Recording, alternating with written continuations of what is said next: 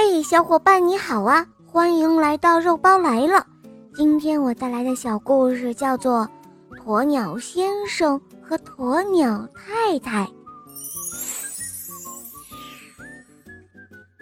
本来鸵鸟的脖子和腿并没有那么长，和鸡鸭的是差不多的。那么鸵鸟是怎么变成现在这个样子的呢？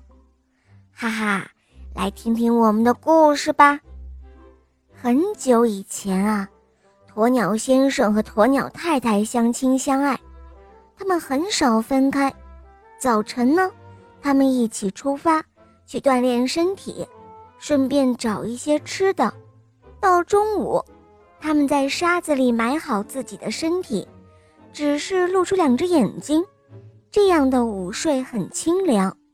到了下午，他们用晒得滚烫的沙子洗澡。到晚上，他们会继续分享白天的收获，吃得饱饱的，然后再休息。这样的日子很美好。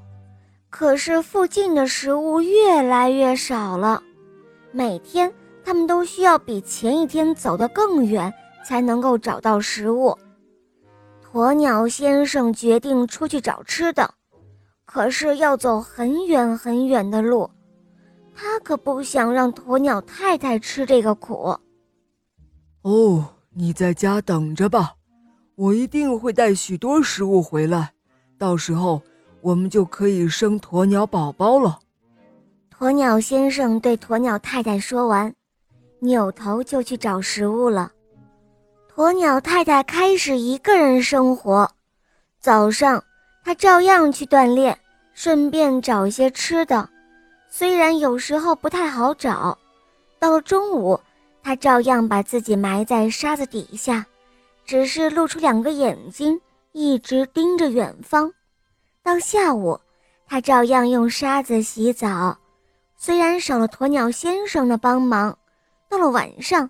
他照样吃些东西再休息，虽然没有鸵鸟先生陪他聊一聊白天所发生的事。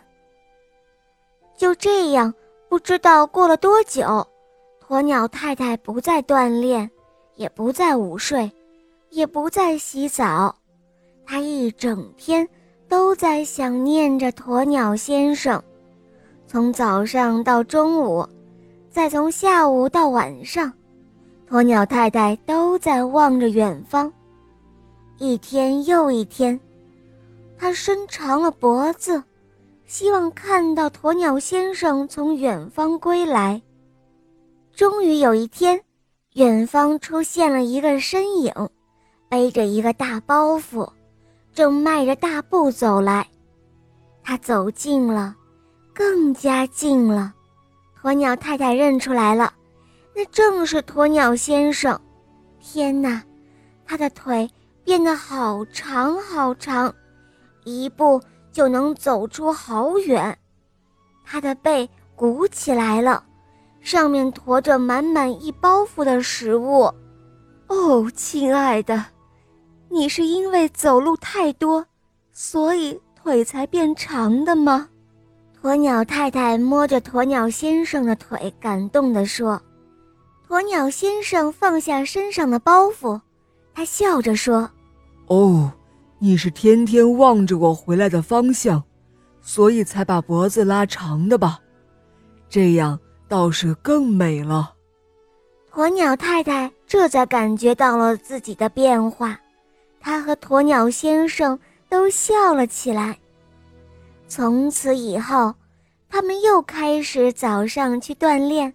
中午睡在沙子底下，下午洗沙子浴，晚上吃饱了，鸵鸟太太就听鸵鸟先生讲他在路上的奇遇。虽然已经听了很多遍，可是他依然听不够。到了后来，他们的鸵鸟宝宝出生了，你猜，他们长得什么样子呢？哈哈。它们有着妈妈的长脖子，有着爸爸的长腿和结实的后背，这真是太棒了！好了，伙伴们，今天的故事肉包就讲到这儿了。更多好听的故事，在喜马拉雅搜索“小肉包童话”《恶魔岛狮王复仇记》，让雷霆狮王还有梅朵小狮子带你去畅游神秘的恶魔岛吧！